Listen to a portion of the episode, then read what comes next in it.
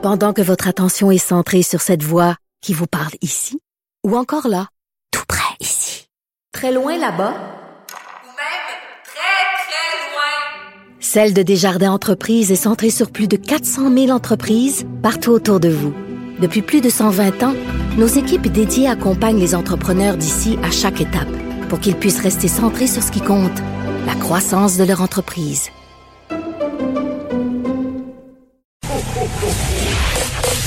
Vous écoutez Geneviève Peterson. Cube Radio.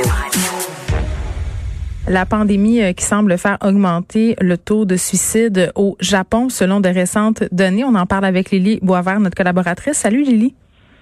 Salut Geneviève. Bon, beaucoup de gens, euh, beaucoup d'experts s'inquiètent depuis le début de la pandémie des répercussions qu'aurait euh, le confinement euh, et l'augmentation par ailleurs du chômage sur la santé mentale des populations. Et vraiment, au Japon, le pire semble se confirmer. on a plus de personnes qui se sont suicidées le mois dernier que de gens qui sont morts de la COVID depuis le début de l'année 2020. Et fait étonnant, les femmes sont les plus touchées. Puis là, je veux qu'on fasse très attention parce que euh, tu sais, au Québec, les complotistes font circuler une information qui est fausse depuis le début de la pandémie. Euh, puis moi, je le reçois souvent dans ma boîte courriel, ce courriel-là, justement, de dire quand est-ce qu'on va se préoccuper du fait qu'au Québec, le taux de suicide est plus élevé que de mort, euh, que celui de mort de la COVID. Ça, c'est faux. Ce, n'est vraiment pas vrai.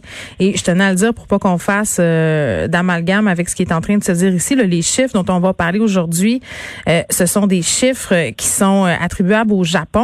Et j'ai envie de te demander, Lily, euh, pour commencer, est-ce que euh, c'est une tendance qui semble, entre guillemets, annonciatrice de quelque chose de, de, de vraiment pas cool pour les autres pays ou est-ce que c'est une situation qui est spécifique au Japon? Oui, ben comme tu le mentionnes, euh, il y a les il y a des fake news qui circulent en ce moment. Donc, le fait est qu'on ne le sait pas, on ne peut pas répondre à cette question-là en ce moment. Il y a des organismes euh, qui euh, travaillent en santé mentale qui disent que justement qui n'ont pas observé de hausse au Québec pour l'instant. les données, on ne les a pas pour le Canada. Par contre, au Japon, on les a. Et eux, ce qu'ils nous disent, c'est que euh, dans le, au mois d'octobre, il y a eu 2150 suicides, alors que pour toute l'année, quand ils comptabilisent les morts liés à la COVID, ils en ont eu 2090. Mais là, justement, c'est que eux aussi, leur taux de mort euh, lié à la COVID est quand même assez bas comparativement à nous. Nous, on est autour de 12 000 morts. Donc, euh, c'est sûr que eux, les suicides ont pris le, pas sur, euh, sur les morts liés à la COVID en raison de ça, notamment par habitant. Ils ont beaucoup moins de morts liés au coronavirus.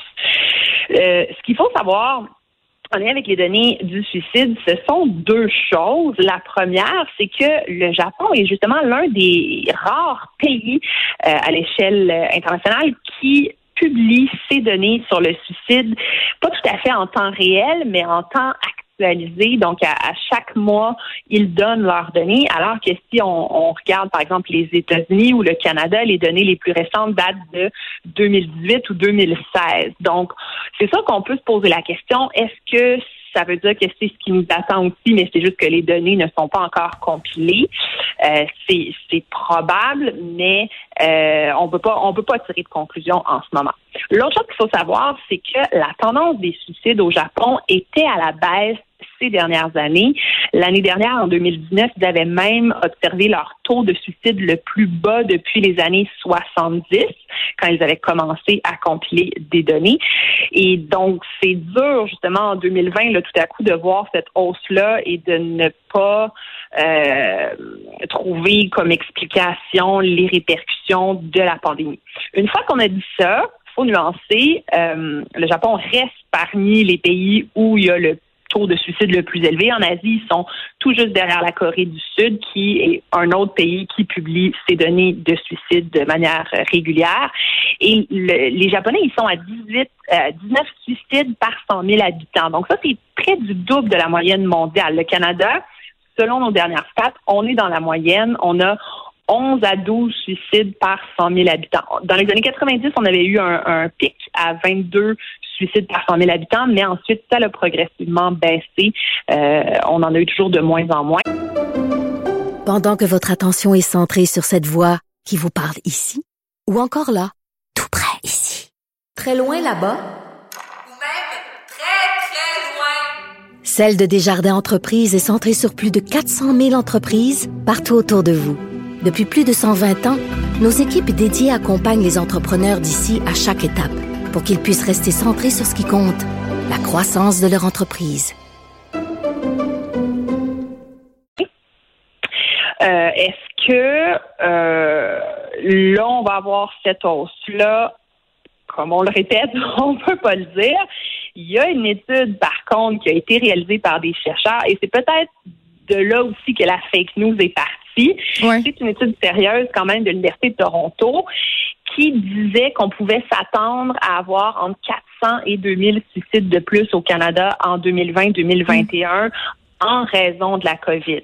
Mais il faut être prudent avec euh, ce type de prédiction-là parce que eux-mêmes, les chercheurs le disent, ils se sont appuyés sur un seul facteur qui est le taux de chômage. Et historiquement, quand le taux de chômage augmente, le taux de suicide augmente. Oui, puis on l'a vu aussi, euh, il y a une corrélation avec les différentes crises économiques que traversent euh, les pays à travers le temps.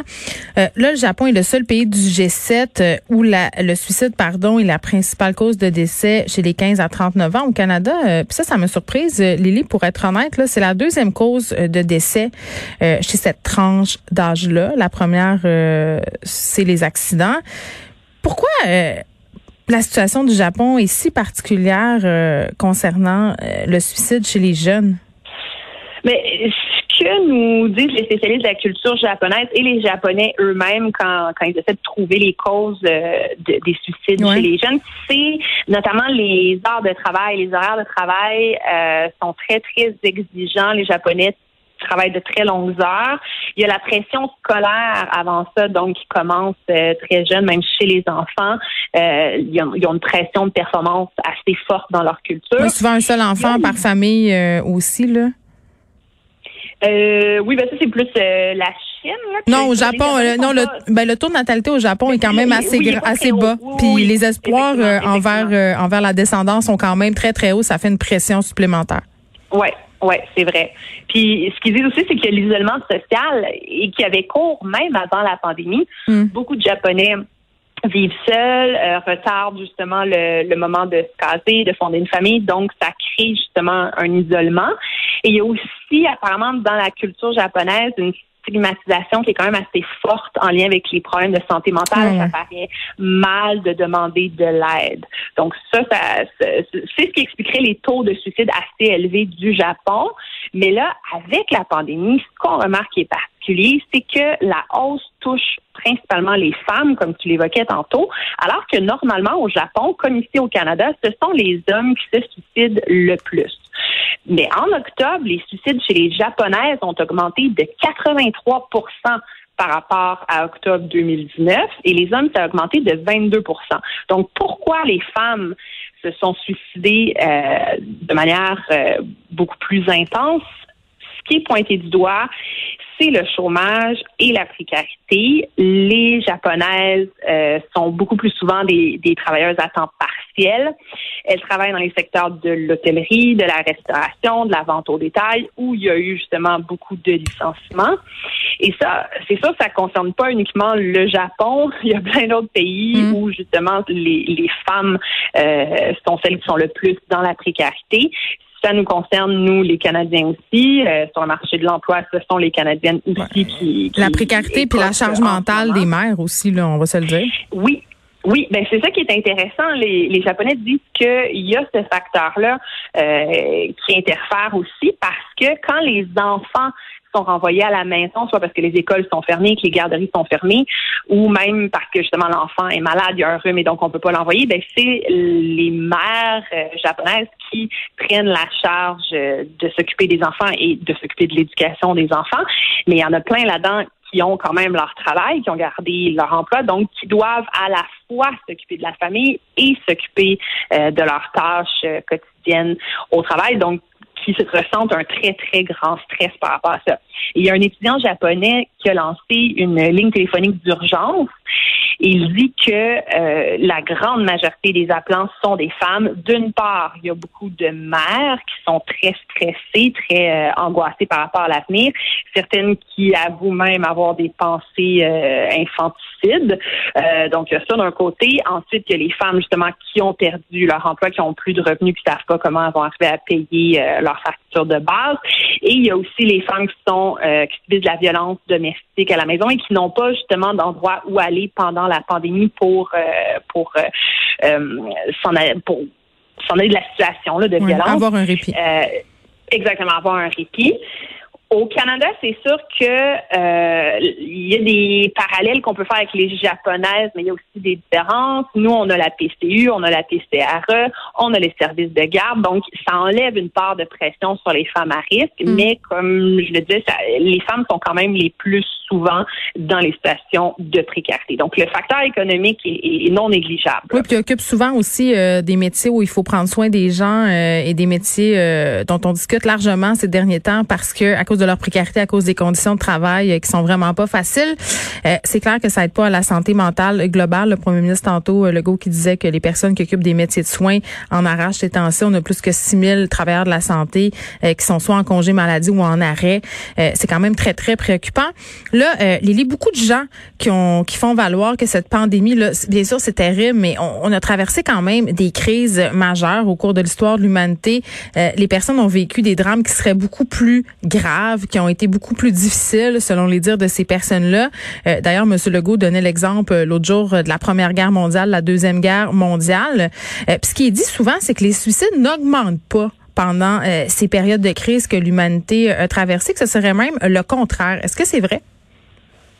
Oui, c'est vrai, c'est tout à fait vrai, mais si on, on regarde un peu plus à fond les recherches sur les taux de suicide passés pendant les, les crises historiques, les grandes crises, qu'on constate, c'est que quand il y a la perception qu'il y a une menace extérieure, qu'il y a un ennemi extérieur contre lequel on peut mobiliser la population, là, il y a une diminution du risque de suicide. Donc, pendant la guerre mondiale, il y avait un ennemi très clair. Dans la deuxième guerre mondiale, encore une fois, le, même dans les deux cas, euh, l'Allemagne. Donc, il y avait, il y avait un méchant. Il y avait comme quelqu'un des nazis. C'est comme c'est un ennemi euh, qui, qui, solidarise ceux qui, qui, lui font face. Et qui est tangible. De oui, c'est ça qui est tangible. Puis on a l'impression de, de, devoir tous euh, euh, survivre pour justement confronter cet ennemi-là. Le combattre ensemble. La COVID, c'est c'est pas tellement tangible, on va se le dire. C'est ça, c'est très abstrait. C'est pas, oui, c'est une menace, mais qui est qui est dure à identifier. Et euh, si on regarde la, une des plus récentes crises qu'on a vécues à l'échelle internationale, la crise financière de 2008, mm-hmm. il y a eu une hausse des suicides partout dans le monde qui a été observée. Euh, et, encore une fois, c'est pas clair qu'il y avait un ennemi extérieur contre lequel on pouvait se battre. Le problème avec les crises économiques, c'est que l'ennemi, il est intérieur. Avec les pandémies, c'est un peu ça aussi. Hmm. La bonne nouvelle, par contre, pour les Canadiens, parce qu'on va finir quand même cette chronique-là sur une bonne nouvelle, c'est qu'en 2008, les, euh, les hausses de à l'échelle internationale était quand même assez bien corrélé avec les mesures gouvernementales de soutien à la population. Donc, les pays où il y avait des mesures de soutien, il y a eu moins de suicides. Et puis, ben, au Canada, présentement, on en a, on a accès à, du soutien. Donc, on, peut espérer que justement la situation mm. qui concerne les, qui touche les Japonais en ce moment ne nous atteindra pas, ou en tout cas pas de la même manière. Merci, Lily. Et je souligne, euh, comme on a l'habitude de le faire quand on parle de sujets aussi sensibles que le suicide, que si vous ou un de vos proches euh, avez besoin d'aide, vous pouvez contacter dès maintenant euh, la ligne d'aide 1866 appel.